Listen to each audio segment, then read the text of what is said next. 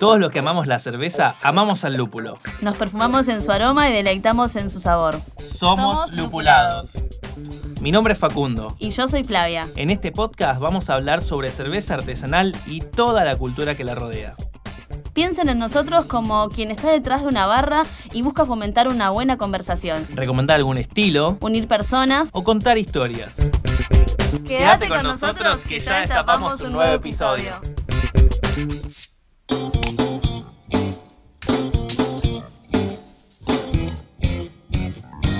Bienvenidos de nuevo a Lupulados después de varios meses sin nuestra presencia. Volvemos con nuevos episodios en este segundo tramo de la temporada.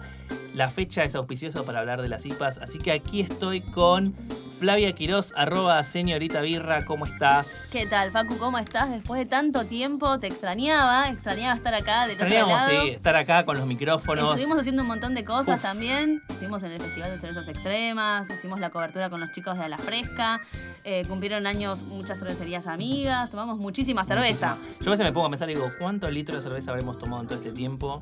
La No, es que no, olvídate. Cientos de litros. Yo ya perdí la cuenta. Ya perdimos la cuenta. En un momento lo contaba, lo contabilizaba, pero ya está, ya me rendí, me di por vencida. Es como un toque, ¿viste? Y vas a ver cuántos litros de cerveza habré Es tomado que a en veces un si lo, mes. si lo pensás es peor, es para Claro. peor. Mejor no pensarlo y seguir adelante disfrutando de las buenas birras.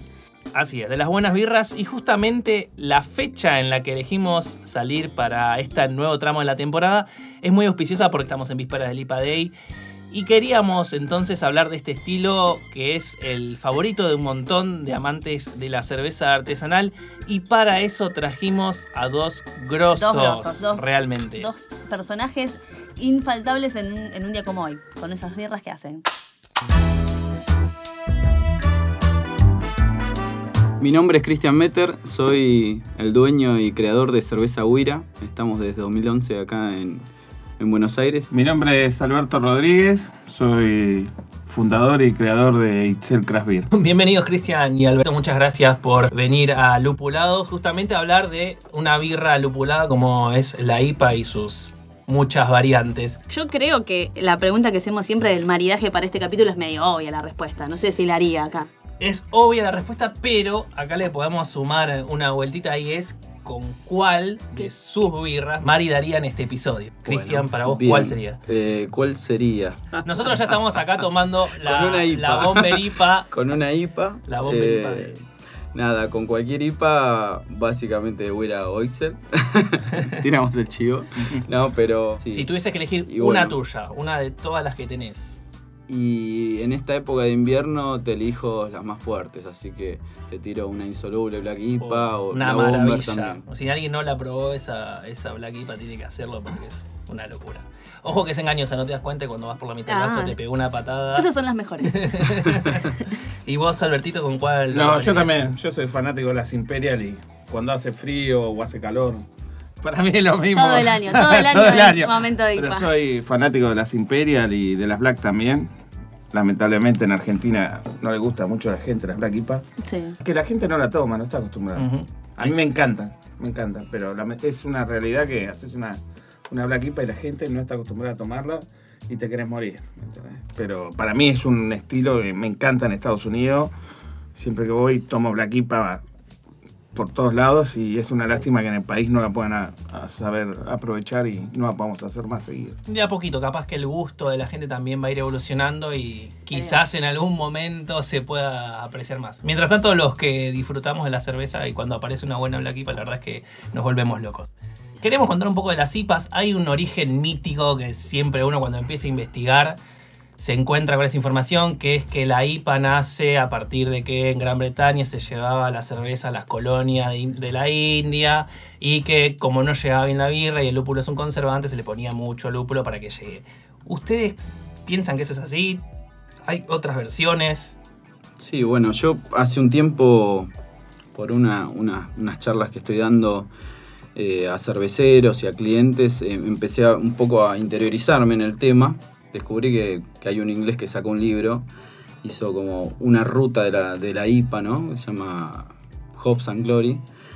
Y el tipo, bueno, comenta básicamente de que, nada, tiene sus realidades, sus mitos. Esto nace en el 1700 aproximadamente, donde Inglaterra en este caso, nada, tenía una ruta comercial y, y podía justamente, una de las cosas que comercializaba hacia la India era cerveza.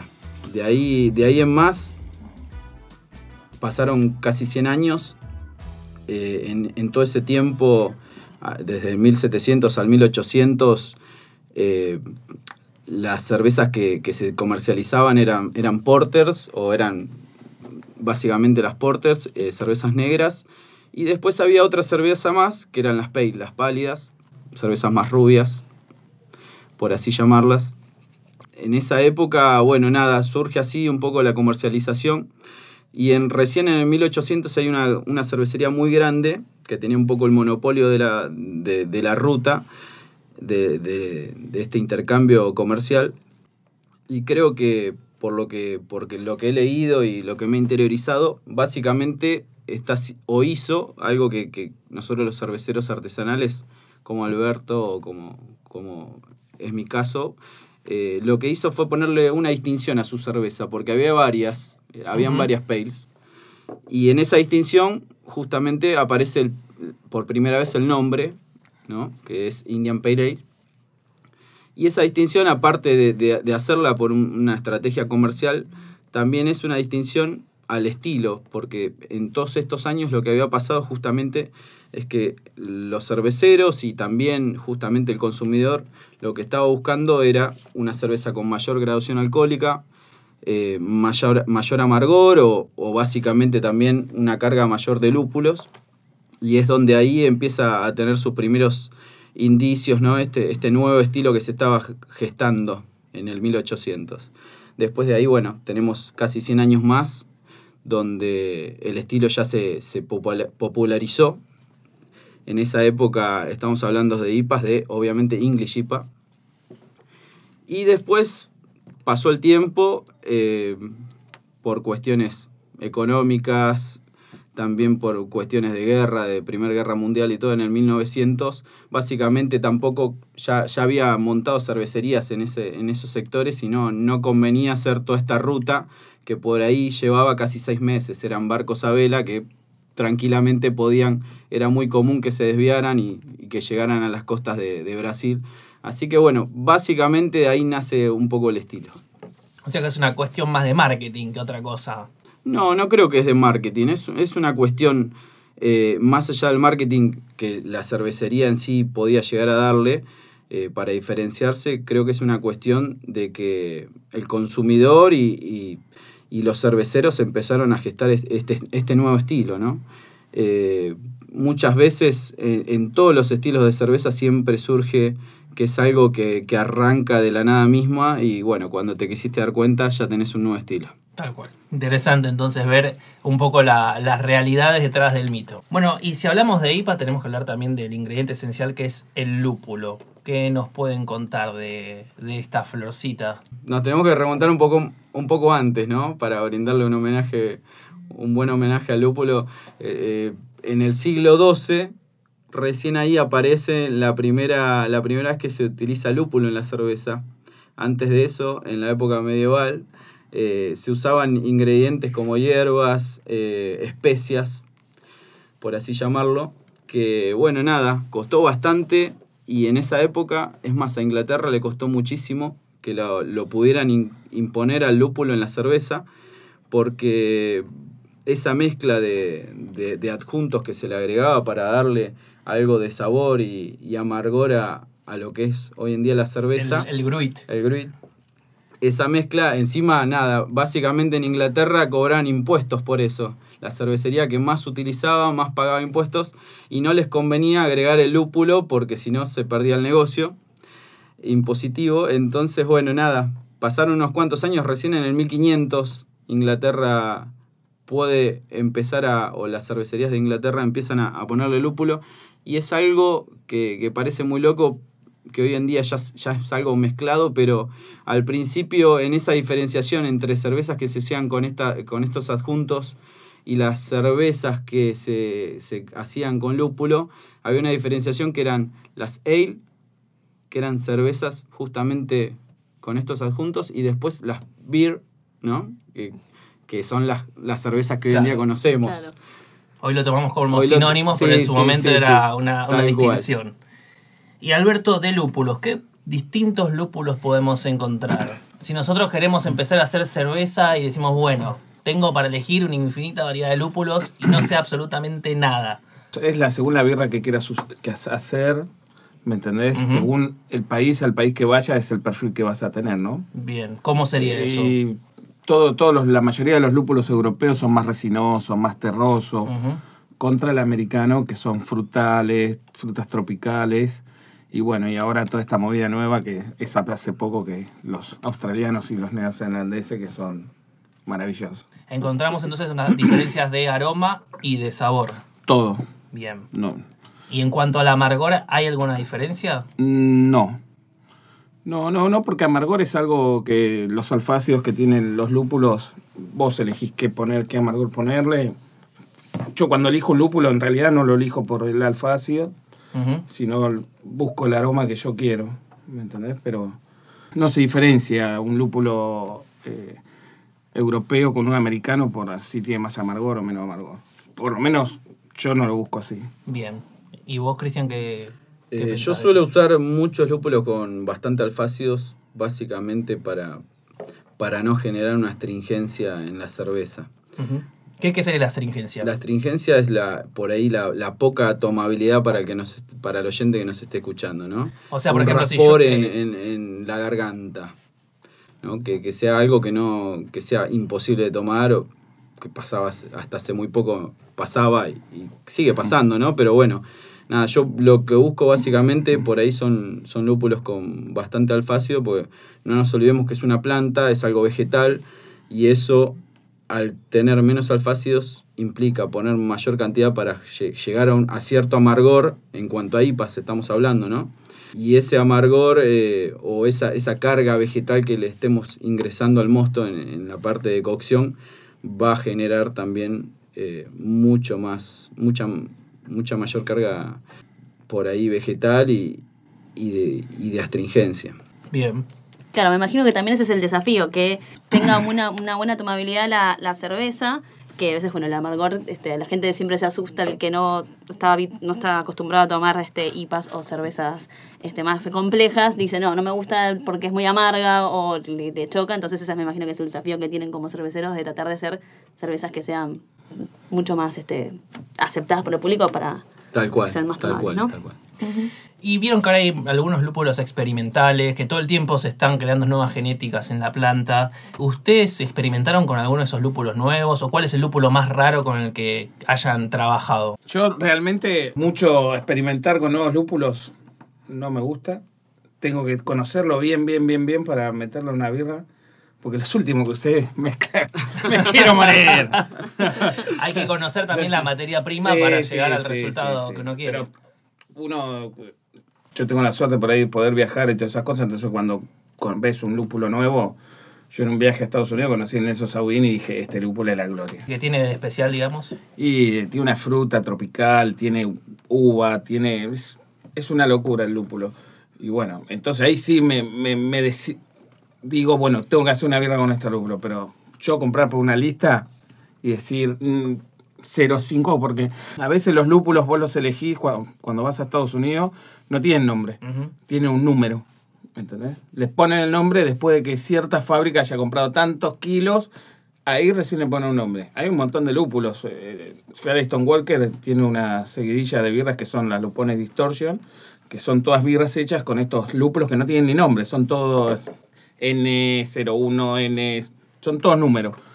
¿Me entendés? Sí, sí, sí. ¿Y tenés algún lúpulo de cabecera que te gusta usar mucho o los vas variando todo el tiempo? No, yo tengo los cuatro fantásticos, son- no fallan nunca. Citra, Mosaic, para mí son esos, esos lúpulos No fallan. no fallan nunca. Para hacer una IPA no fallan nunca. Podés meter algo distinto en el medio y jugar. Eh, también me di cuenta eh, con todo este tiempo haciendo IPAs que según como metas el lúpulo va cambiando totalmente el perfil del aroma, por más que use siempre lo mismo. No es lo mismo echarlo a cierta temperatura, el pH, cambia, siempre va cambiando y eso está, está muy bueno, está muy bueno. Pero casi siempre me muevo los mismos lúpulos y, y los lúpulos nuevos que son difíciles de conseguir eh, y muy caros, pero siempre apenas encuentro algo, compro, que es el Nelson, el Galaxy, el Ela, el Big Secret, que son todos lúpulos eh, australianos y neozelandeses que a mí me, me vuelven loco. Es mismo en Estados Unidos, la mayoría de las cervecerías que hace New England se mueven en esos lúpulos que son hermosos. ¿Y Genial. vos, Cristian, habías experimentado algún lúpulo de esos medios raros? Sí, cada tanto me agarra la locura por hacer alguna birra nueva y es donde ahí realmente salgo a buscar lúpulos diferentes, ¿no? Eh, con, con mis cervezas clásicas o, de cabecera no, no, no suelo variar de, de lúpulos, pero bueno, cuando sale alguna edición limitada o algo de eso, ahí es donde un poco empiezo a jugar y me animo un poco a más. Eh, hace un par de años recuerdo que, que usé uno que, que nunca llegó acá y sigo el día de hoy tratando de que llegue, que es uno que se llama Medusa. Son lúpulos que a mí me, me agradan porque tienen un, un diferencial, son de la parte baja de California. Eh, creo que la traducción es neo-mexican Sí. o algo por el estilo. Pero eso es lo que lo conociste cuando viajaste. Lo- Ese lo, lo pude traer por una amiga que viajaba Sí. en esa época, donde no se podía. Medio bueno, claro. el Medusa tenía unas notas a melón tremendas. Sí, sí, Hernán era, estaba, estaba también. Eh, Hernán Castellani estaba fanatizado. Sí, sí, Como sí. está con el Sabro ahora. Mañana vamos a usar Sabro. Hace cosa de un mes y medio, creo que fue dos meses, con- para nuestro aniversario. Ya pasa el tiempo tan rápido ni, ni lo cuento. Pero en- para el aniversario hicimos una, una NEIPA aniversario y ese también llevó un lúpulo experimental que es el 472. Como decía Alberto, todavía Claro, no tiene numerito. nombre Claro. porque, Esa la porque es experimental Sí, sí, la y- la patente y todo hace que, bueno, si se populariza, porque la realidad es que también sacan tantos experimentales que Claro. eh, ahí van viendo el que garpa, lo patentamos y le ponemos un nombre, si no queda así. Eh, y bueno, y ese 472 la verdad que me sorprendió, me sorprendió, pero muy para bien porque la realidad es que con muy poca cantidad invadió completamente el resto del blend de, de- de lúpulos que usé para dry hop. Notas a madera, a borbón, a coco, cosas que, que por ahí en los lúpulos más clásicos americanos no, no se siente o directamente ni- no están esas notas. Y, y está bueno, está bueno empezar a jugar con eso, ¿no? Y, y ojalá sigan saliendo. Sí, qué lindo. ¿Y han usado en alguna cocción alguna vez este lúpulos nacionales? sí, Sí. yo sí. Admito que sí. Yo, Sí. cuando arranqué, sí. Ahora hace un montón. ¿Y Hace qué un tal? montón. ¿Qué tal? ¿Cómo, Eh, cómo ven esa parte? La bueno, producción. yo por lo menos desde Nacional. 2011 hasta 2015 siempre usé Nacional, porque obviamente no, no se podía traer nada, eh, salvo cuando pude empezar a hacer la Bomber, que bueno, es otra historia, pero el resto siempre fue Nacional, en su, en su época hubo tandas muy buenas, lotes muy buenos, cosechas muy buenas de lúpulo, eh, desde el Cascade hasta el Mapuche, nada. Había uno que también se llamaba Victoria, Sí. eh, Bullion. Sigue existiendo, ¿no? Sí, sigue existiendo. sí, porque ahora tengo un amigo que hizo, consiguió para hacer la, la hipergente. Bien. Bien. sí, sí, sí, sí. Sí, No en mucho, su pero- momento también se popularizó ese estilo, que lo, lo impulsó acá Somos Cerveceros y bueno, se pudo llegar a hacer un estilo nacional, aparte de la dorada pampeana, que es la hipergenta, y se utilizaba muchísimo. Eh, nada, también es una de las IPAs que, que me quedó ahí en el tintero porque, bueno, dejé de usarlos y, y se también empezó a haber problemas de, de, abastecimiento. de abastecimiento, sí, tal cual. Igual se lo encanutan al Victoria, ¿eh? Porque para que Victoria tenés que comprar no sé cuántos kilos de otras cosas. Ese es todo un Sí, tema. sí, sí, Ah, sí. bien. Llegamos a hablar bastante de lúpulos y podríamos estar creo que una hora entera o más porque es un tema material. inagotable. Pero ¿qué les parece si vamos a una breve tanda y volvemos enseguida para seguir charlando de las IPAs? Seguinos en Instagram para más información sobre cerveza en arroba lupuladospodcast.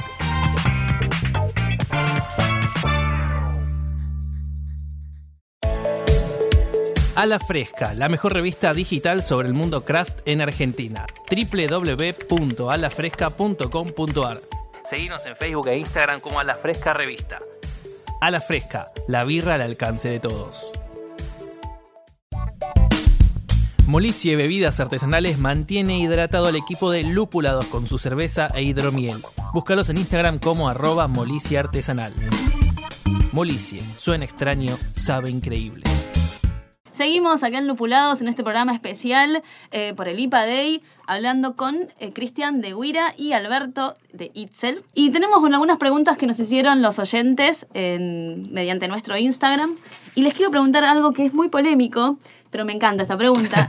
Eh, ¿Qué es? Nos preguntan por aquí, ¿cuándo una IPA está vendiendo humo? Eso lo preguntan Juli Romero e Ignacio Zapa. Ah, bueno, que que se hagan todo, cargo, que no, se hagan cargo de lo que preguntaron. Eso, eso es un tema porque hay mucho, mucho vende humo por ahí. Pero, ¿cuándo una IPA vende humo?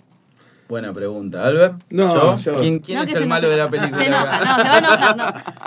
Bueno, a ver, ¿cuándo una IPA vende humo? La verdad que para hacer una IPA tenés que tener mucha, más allá de, de hacer cerveza o, como yo digo, crearla, tenés que tener mucha pasión por esto. Eh, hoy, en, hoy en día me parece que hay muchas que están vendiendo humo, lamentablemente. Y pasa por ahí por una cuestión económica, eh, pasa porque tienen que vender un producto barato porque si no, no se lo compran. Y hay demasiada oferta en este ambiente, hoy por hoy, con esta crisis que estamos teniendo. Y bueno, nada, creo que, que hay muchísimos que, que por ahí estén vendiendo humo. Creo que lo importante en todo esto no es vender humo, sino hacer un producto noble que, que cumpla, ¿no? Que cumpla ciertos parámetros y que no se desvíe de eso. Eso es lo importante. Igual la gente, yo creo que la gente lo sabe, más allá diga lo que diga. Sí, la- sí, sí. Los vasos mandan Tal cual. y con eso no hay con qué darle. No hay tu tía. Antes me decían, no, vos traes, vos hacés buena cipa porque traes las cosas afuera. Ahora están todas las cosas afuera para todo y contamos con los dedos en la mano. ¿Cuántas cipas hay buenas? Y, para ustedes, ¿qué Así que- características tiene que tener una buena IPA? Primero, eh, la tomabilidad. La tomabilidad es fundamental. Por más que sea una Session IPA, una Imperial IPA o lo que fue una Black, la tomabilidad creo que es fundamental para, para poder darle un parámetro, ¿no? Después de ahí vemos otras cosas. Pero eso creo que es el primer punto. Ah, es el punto de todas las birras. de Si no, las- si no hay tomabilidad, no, no hay. No importa lo que quieras hacer, hay tomabilidad. Cuando vos te metes un vaso en la boca y no puedes parar de tomar, listo, ya está, es bueno. No me importa que sea, sea lo, lo que sea, ¿me entendés? No tiene que ser IPA, puede ser cualquier estilo, una cualquiera. Cuando vos te- no puedes parar de tomar una birra, listo. Eso es lo que todos los cerveceros tratamos de llegar, que es lo más difícil, ¿no? ¿Y hay que tener más muñeca para hacer una IPA que por ahí otra cerveza? Buena pregunta. Eh, yo me considero que no.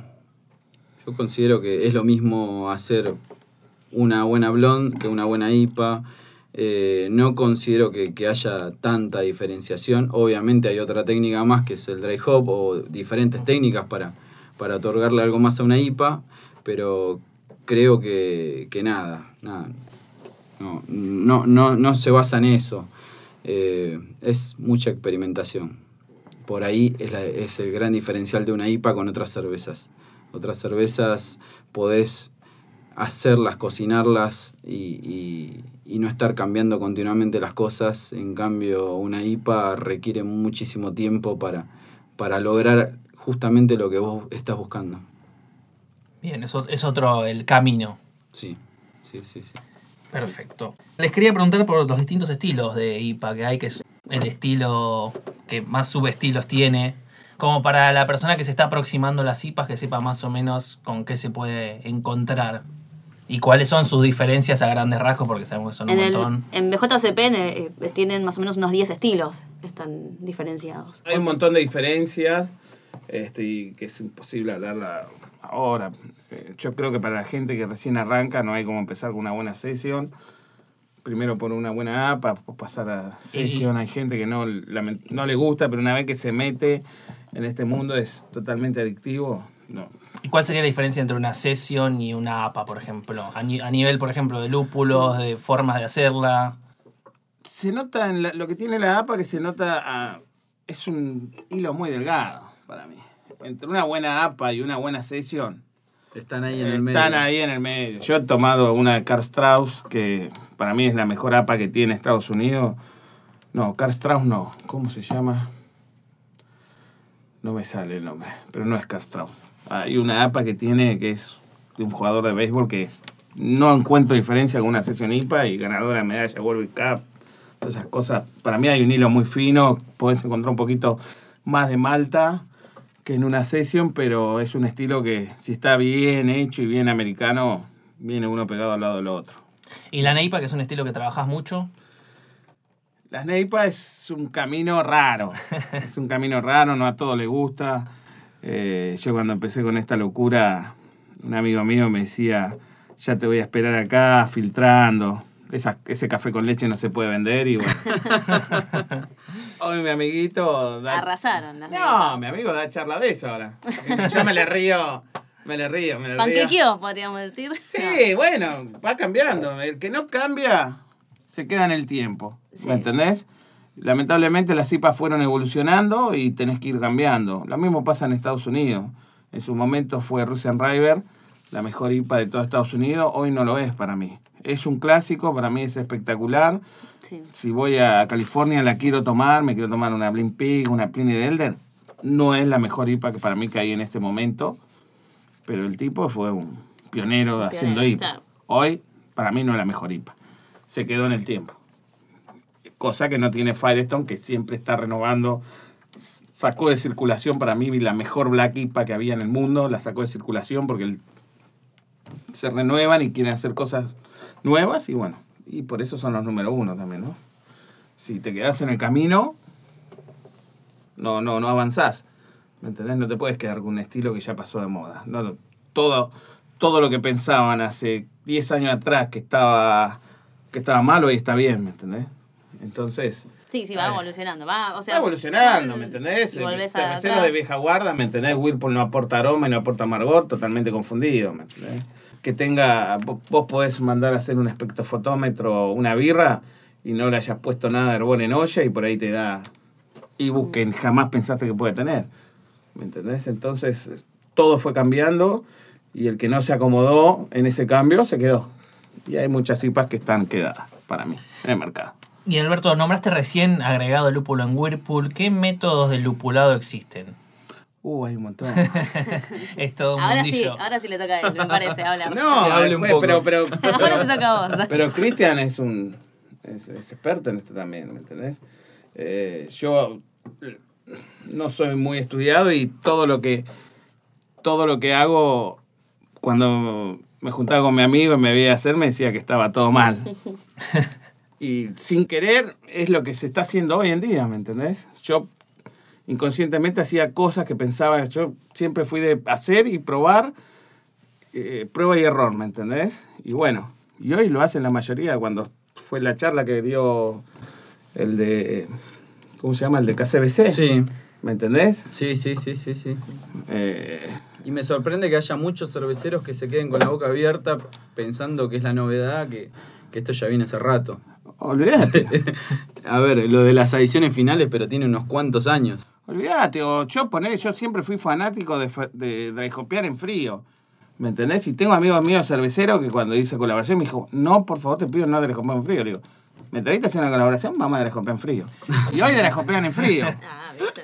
Y bueno, Te no, te que caso. pasto, nada, ¿qué pasto? Pasto nada. Dry hop en frío es, él es, Funciona. funciona, no es la misma durabilidad que puedes tener un dry hop en caliente, pero para mí es la frutilla del post. ¿Cuál sería la diferencia entre un dry hop en frío y en caliente? Eh, que el dry hop en frío se va más rápido. El eso, caliente eh, al momento- perdura más en la birra, eh, en aroma. ¿Dónde lo agrega uno? El, el frío y el caliente, ¿cuál es la diferencia que vamos a hablar de frío, ponele yo, dry hopeo, ponele. La mayoría de los cerveceros dicen dry hopear en frío, dry hopean en 15 grados. Yo dry hopeo en un grado, en frío. Es frío, no es 15 grados. ¿Me entendés? Y bueno, hay muchos que le corren, pero en Estados Unidos, seguro, es más, en Estados Unidos creo que le tienen pánico a hopear en frío. Cuando fue ahora la, el FCE, estaba con un fotógrafo que me hice amigo en, en México y cuando me decía cómo le hacía y yo le contaba que hopeaba en frío, me dice, vas a Estados Unidos y se mueren al lado del fermentador. se mueren. Para mí, me encanta. ¿Me entendés? Sí, la realidad es que hay muchísimas técnicas desde, desde el inicio de la cocción, como puede ser el agregado de lúpulo en el macerado, en el minuto uno, cuando estás pasando a la olla de hervor, después tenés las adiciones en el Whirlpool, Hofstam, nada, tenés muchas... Tenés sí, un montón. ¿Y y qué, qué pero la tiene? fundamental, la esencial de todas es el dry hop Ya cuando terminó la fermentación creo que, Sí, creo que es... pero es- hace un par de. Yo cuando arranqué no se usaba eso. Nadie. ¿Cuánt- ¿Cuántos eran los cerveceros que dry hopeaban mucho? Sí. Muy pocos. No, todo le escapaba. sí, sí. No, abrir el fermentador, dry hopear, oxígeno. Después lo de frío, caliente, bueno, cada... Y en realidad con todo es así, no solamente con un Sí. dry hop, ¿no? Cada cervecero con su librito. Es, es algo... No hay, no hay un único con camino. su librito digamos. y también con su equipamiento. No es lo mismo, muchas veces hablo con, con cerveceros y, y lo primero que les pregunto justamente es qué equipo tenés. Porque de- acorde a eso tenés ciertas limitaciones, tenés también ciertas ventajas que otro por ahí no las tiene. Entonces, primero hay que basarse un poco en el equipo, en tener experiencia con tu equipo, en saber dónde están por ahí lo- los pros y los contras, y, y en base a eso, querer generar una, una buena birra. Bien. Y el tema de los gramos por litro, porque vieron que a veces es como, oh, no, esta cerveza tiene 40 gramos por litro, 50 gramos por litro. ¿Tiene algo que ver o no es tan importante, sino importa más bien esto que están diciendo ustedes, las distintas técnicas que, que se usen y el cómo, cómo se juegan los lúpulos? Bueno, yo por lo pronto eh, te voy a decir que cuando era homebrewer, tenía equipo más chico, agregaba 6 gramos por litro y te puedo asegurar que era una bomba de aroma, la bomber.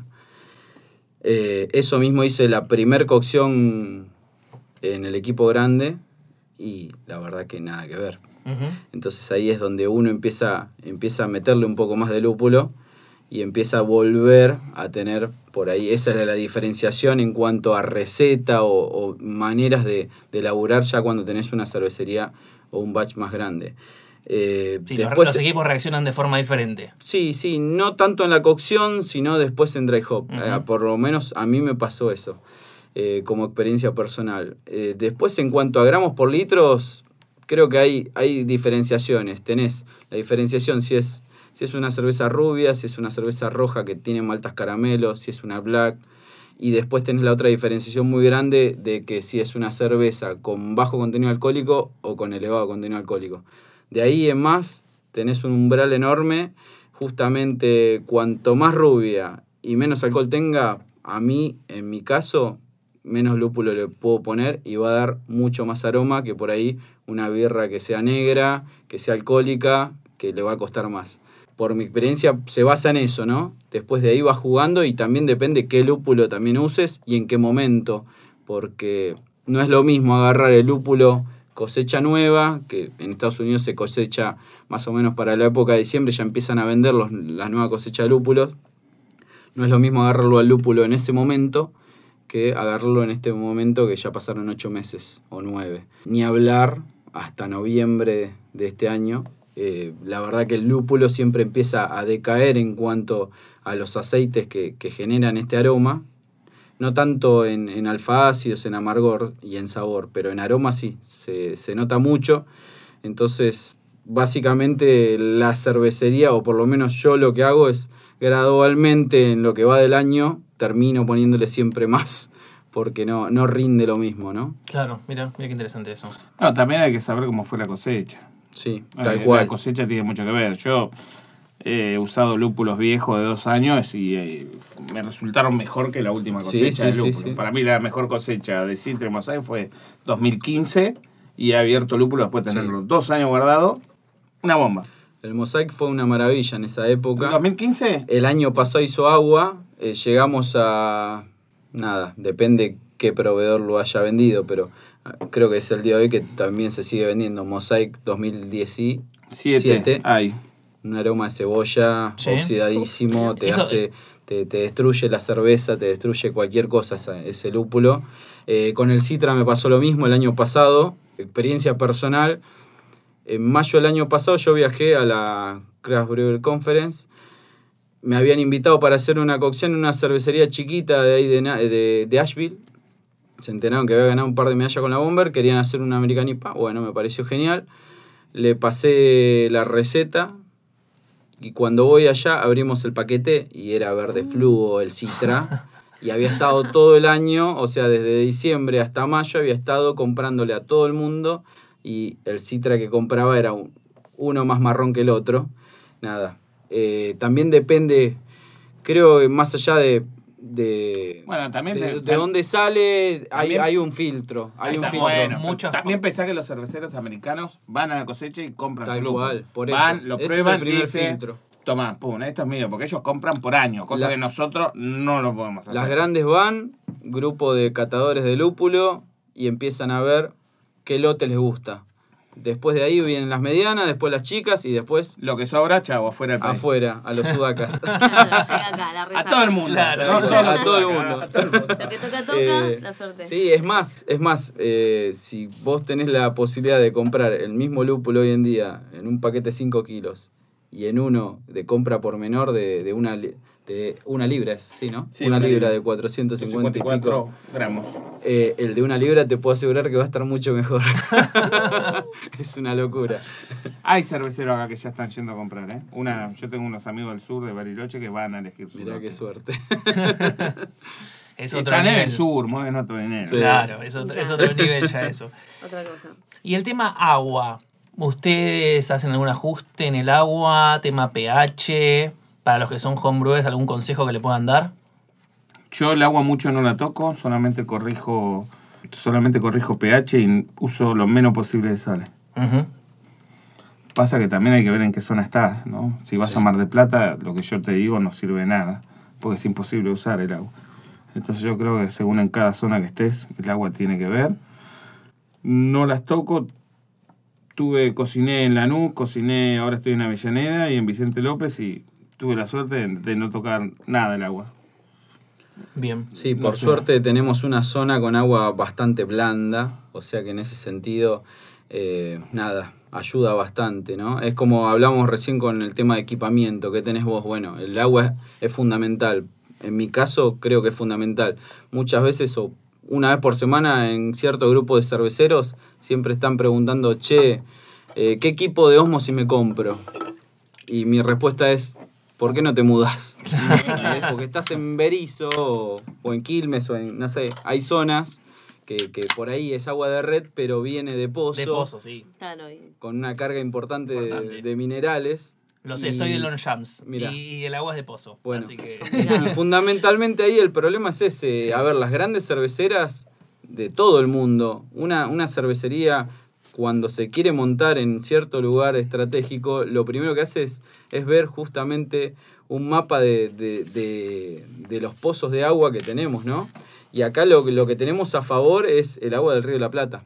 Nada, eso, el proceso, como viene el agua a nuestra cervecería, básicamente en Buenos Aires, o más allá de Buenos Aires, sino capital y Gran Buenos Aires, eh, viene un agua muy limpia, con poca carga de minerales, y es de ahí donde puedes ju- empezar a jugar. Yo por lo menos soy de, de usar varios perfiles de agua. Eh, tengo los perfiles más para, para lo que es una IPA americana y después para el New England ahora empezamos a usar otro perfil para generar un poco más de resplandor y, y de cuerpo, ¿no? Con el cloruro, pero hay de todo, hay de todo. El pH es lo fundamental, ¿no? Primero, ¿En, en qué que- en qué se juega el pH? Digamos, ¿En qué ¿qué influye? influye? en el macerado, fundamental para, que, para tener un buen rendimiento, también para no generar por ahí taninos o astringencia que, que te puede dar el tanino. Y después para la fermentación. Eso es fundamental para que la levadura también labure bien. Después de ahí, el segundo, o sería así, sería el segundo paso como cervecero homebrewer o, o como cervecero que quiere aprender es empezar a usar sales para darle un perfil al agua. Eh, que eso no quiere decir que tengamos que hacer un agua de Burton, como lo he escuchado muchísimas veces, porque es una burrada. Eh, las cervecerías de Inglaterra, antes y ahora, tocan el agua. No, no es algo que, que nosotros tengamos que buscar ese perfil, porque realmente ellos, por más que lo tienen así, es el agua que sacan de, de- de Inglaterra o donde fuera, de la zona, y, y después lo transforman, ¿no? Entonces, nada, creo que también ahí tenés otro, otro, otra especie de, experimentación en cuanto al agua que es fundamental, de, de ir viendo con respecto a tu agua, qué puedes hacer y cómo vas jugando. Y, y nada, también pasa con el dry hop, es ir echando un prueba y error. Yo muchas veces digo, para llegar hasta acá, no sé, habré hecho cinco pasos, ocho pasos, poner uno por año y retrocedí 20, pero bueno, volví a empezar. Es una, experien- eh, una, una experimentación que si tenés mucha autocrítica o tenés que, nada, tenés, tenés que buscar, ¿no? La meta, a dónde llegar. Tal cual. Perfecto. Y para, le quería preguntar, para los que nos escuchan y hacen cerveza y quieren hacer una IPA o hacen IPA, ¿qué consejos les darían? ¿Qué, qué tienen que tener en cuenta para hacer una buena, una buena IPA? Primero, buenos procesos. Buena, un, un buen proceso en cuanto a elaboración de cerveza. Para hacer una buena IPA, primero tenés que hacer una buena rubia. Por así llamarlo. Blonde, Kolsch, lo que vos quieras. Una lager, una buen pils, lo que sea. Pero hacete, o por lo menos hagan, Sí. hagan una buena cerveza o traten de que no tenga deméritos. Y después pasamos al segundo tema, los lúpulos. A ver, Alberto. Sí, no. Para mí, como dice él, yo soy de los que pienso que primero tenés que hacer un estilo bien. No hacer 14.000 estilos y no puedas tomar ninguno. Yo me, me dediqué a las IPA porque dije hasta que pueda hacer buena IPA voy a seguir con este estilo y todavía sigo haciendo porque me encanta. Este, y los lúpulos también son importantes, eh, pero eso te lo va a ir dando la experiencia, prueba y error. Lo más lindo de ser homebrewer o es ir todos los días probando, jugando, cosas que por ahí a veces cuando tenés equipos grandes, mucho que digamos no puedes hacer porque tenés, un valor que no te la puedes jugar. Y esa es la ventaja que tiene un homebrewer que puede empezar a jugar. Pero el consejo que siempre doy es que no arranquemos tirando 550 gramos por litro. Empezá con 10, empezá a ajustar, empezá a probar, guardate muestra. Te salió bien con 10, subí de 3, 4 gramos más hasta que encuentres el balance justo de la birra y que tenga buena tomabilidad. Porque no es fácil decir, bueno, sí, le puse 35 gramos, sí, está bien, se lo pusiste. ¿Se puede tomar? No. Y bueno, no sirvió, no sirvió de nada. No sirvió de nada. Eso. Eso, eso es muy importante. Tiraste plata. Sí, tiraste plata, ¿me entendés? Y no sirve de nada, por eso, no, no es fácil. Yo creo que eh, es muy difícil poder encontrar la tomabilidad en una buena IPA.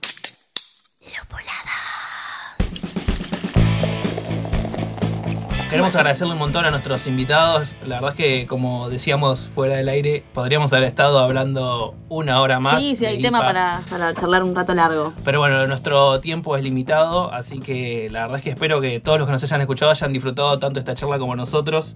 Y los que son homebrewers especialmente que puedan aprovechar para a poder ajustar un poco su, su forma de hacer IPAs y a- absorber todos estos consejos de dos grosos de estos estilos. Así es. Así que bueno, muchas gracias Cristian y Alberto. Facu, eh, soy Maltamán. Nos Arroba soy Maltamán, arroba sí. soy Maltamán, sí, en Instagram. Arroba señorita Birra, muchas gracias Nos- por acompañarme y estar acá conmigo conduciendo este programa, tomando cerveza. Así es.